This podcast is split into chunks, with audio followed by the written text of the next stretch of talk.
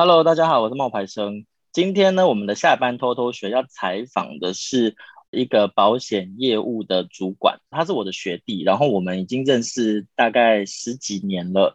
我们想要来跟他讨论的一个议题呢，如果你的月薪是三万块的话，要怎么理财？因为我觉得我的很多听众就是他们的年龄层可能没有很高，他们可能是刚刚毕业的。小周，你跟大家介绍一下你自己吧。大家好，我是。刘翔洲，大家可以叫我小周。我从事保险大概也有个四年五年的时间了。很多朋友就是就是也也有像刚刚有相关的问题，就是如果我的月薪只有三万块左右，那我该如何做理财呢？我跟大家讲，他改变超多的。就是以前那时候刚回从纽西兰回来的时候呢，他就跟我讲说。他就跟我讲说：“你要爆料是不是？欸、我要跟他，我要跟大家讲那个你以前多不知人间疾苦的那个故事。就是 他就跟我讲说：‘哎、欸，冒牌生，我跟你讲哦，我今天看到一条那个 G Star 的牛仔裤，好便宜哦。’我说多少？然后那时候我们大概二十五、二十五六岁吧。然后你就说很便宜，然后我就说我就说多少钱？他说七七八千块，超便宜的。然后我那个时候，因为他那时候还是你那时候好像还是学生吧？是不是？”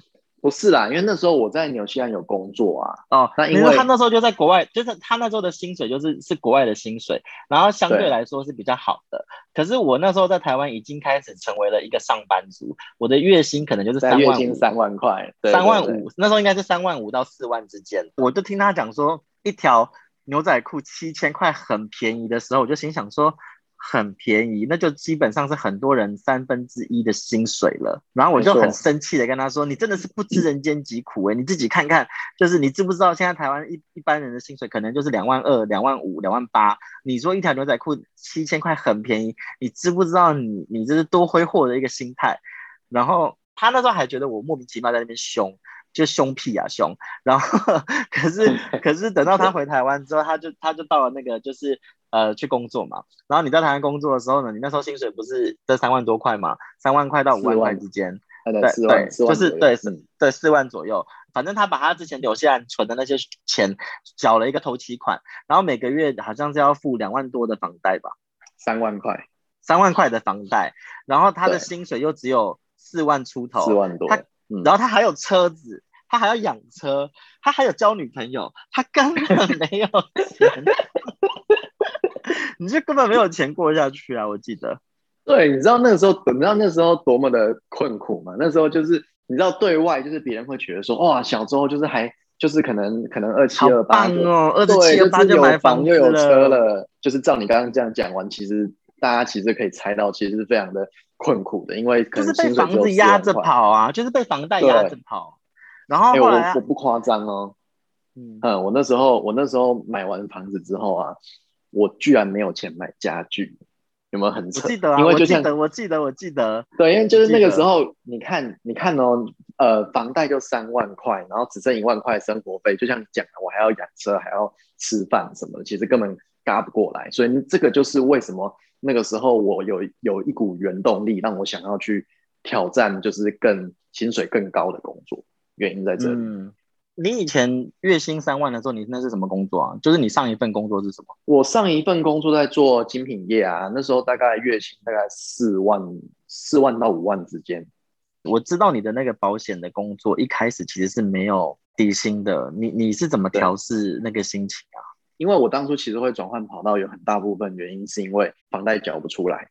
你还记得那一阵子吗？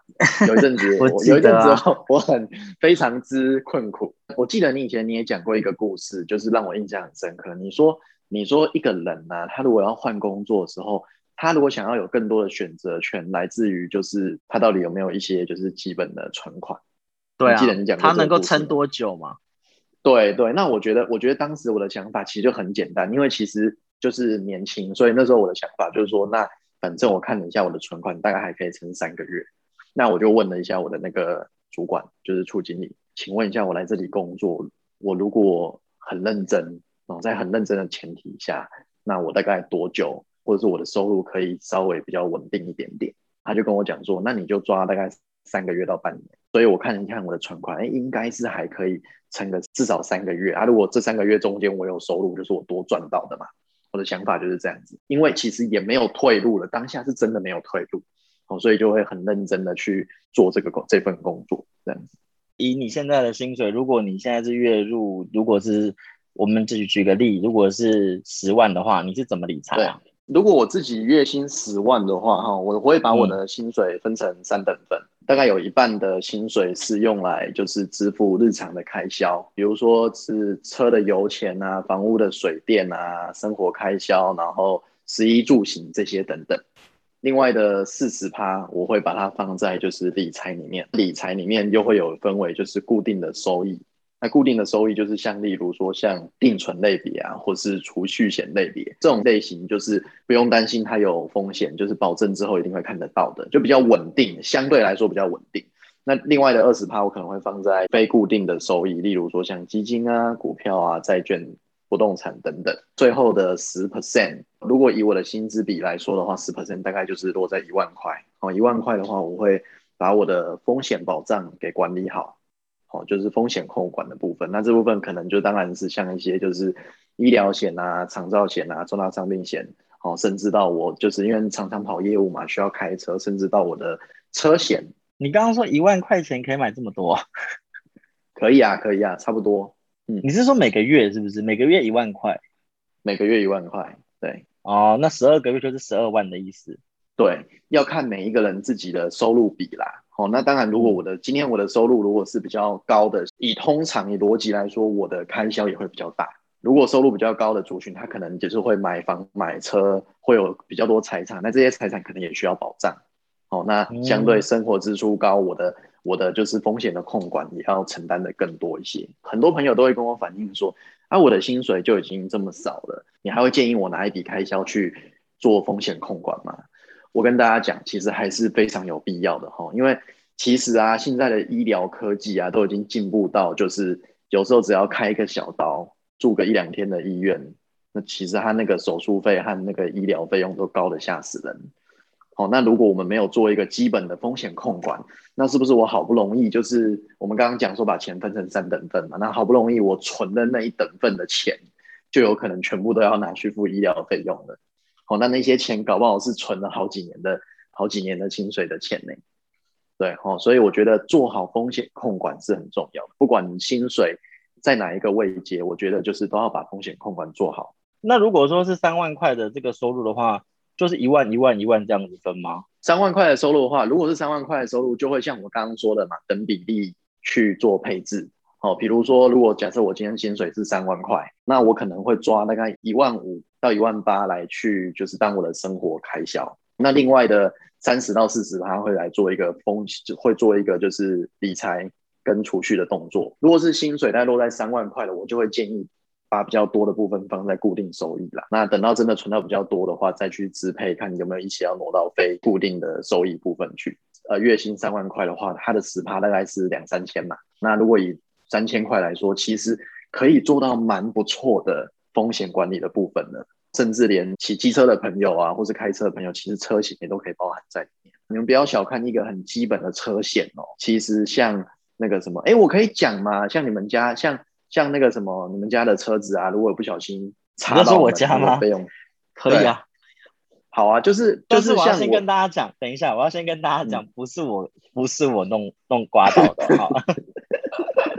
好，我大概简单举例，比如说像就是可能一部一部进口车来说好了，不小心刮到墙壁，其实那光是一片门啊，其实修起来就要十几万。如果今天假设是骑机车的朋友，我们我实际上我也有就是朋友发生过这样的案例哦，就是他骑摩托车的时候，因为摩托车其实常常会转来转去嘛，他不小心 A 到那个旁边就是呃宾士轿车的那个门，鈑金只要稍微凹陷一点点，哦，其实基本上。就是宾士原厂都会要求那个整个门片重换，这样下去其实费用都是大概落在十几万，跑不掉了。我们换我们换个角度想，如果今天我的薪水是三万块，我要存十万块，我要存多久？说如果像在车险里面，你可能就要规划第三责任险，或是规划你刚刚说的一些超额责任险。我的意思是说，其实花一点，每年你花一点点小钱去。把你的自己的风险规划起来，或是我的我的可能机车啊、汽车啊的风险规划起来，财务的风险规划起来，其实是非常重要的。你是多久从三万块钱，然后慢慢的提升到你的那个现在的那个收入，就是六位数啊？大概第二年到第三年之间呢、啊，薪水就会比较稳定。哦，那因为我觉得，呃，其实还还其实还不算快啦，也有人更快啦。我觉得作为业务来说啊，其实时间的分配很重要。其实你也知道，业务它不是一个朝九晚五的工作，所以在前面业务累积的时期，可能头一年特别辛苦。可是如果如果就是说，哎，之后之后有累积起来，那其实会做的比较顺一点。可是我觉得你那时候如果三万块钱一个月啊，你听到人家跟你讲说要再把一万块钱拿出来，然后做什么风险管理的时候，你一定会觉得靠腰嘞。哦，不是一万，不是一万块啦，三万块的话是三万块。如果三万块的话，大概是两一个月抓两三千块。你愿意吗？那个时候你自己，如果你那个时候你又有房贷，你有一大堆这些有的没有的，你你的你你怎么可能照你自己那个方向走啊？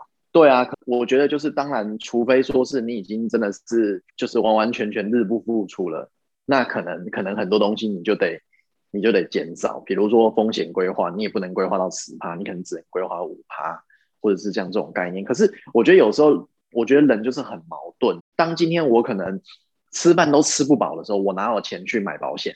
一定很多人他的想法会是这样，对吗？对啊。可是我们要再换一个角度想，如果今天我的钱都很刚好。不要说吃饭吃不饱，如果今天我的钱都很刚好了，我都不买保险，那你就是没有资格生病的人哦。对啊，你听懂我在说什么吗？等于就是你要自己去承担你的风险。当然，你也可以选择不买保险。那我们的角度就是，我们以一个正常的财务安全规划来告诉就是朋友说，如果你一份薪水三万块进来，你想要好好支配你的薪水，你就是不想要当贫穷贵族，你就要好好的去规划你这三万块。那就像回到我刚刚说的，可能。可能三万块里面有一万五拿来做日常开销，食衣住行娱乐这些。那另外的一万二可能拿来做做理财，哦，那剩下的可能两千到三千就是统包了，统包你的所有的风险的规划的 cover。对，那有多少钱做多少钱的事情，嗯、我也不可能，我也不可能就是我薪水只有三万块，然后今天像像刚刚我们提到的，可能三万块直接分成三等份，一一等份直接去做风险管理，也不可能嘛。哦，那就会不符合，就是我刚刚说的，就是财务安全规划的部分。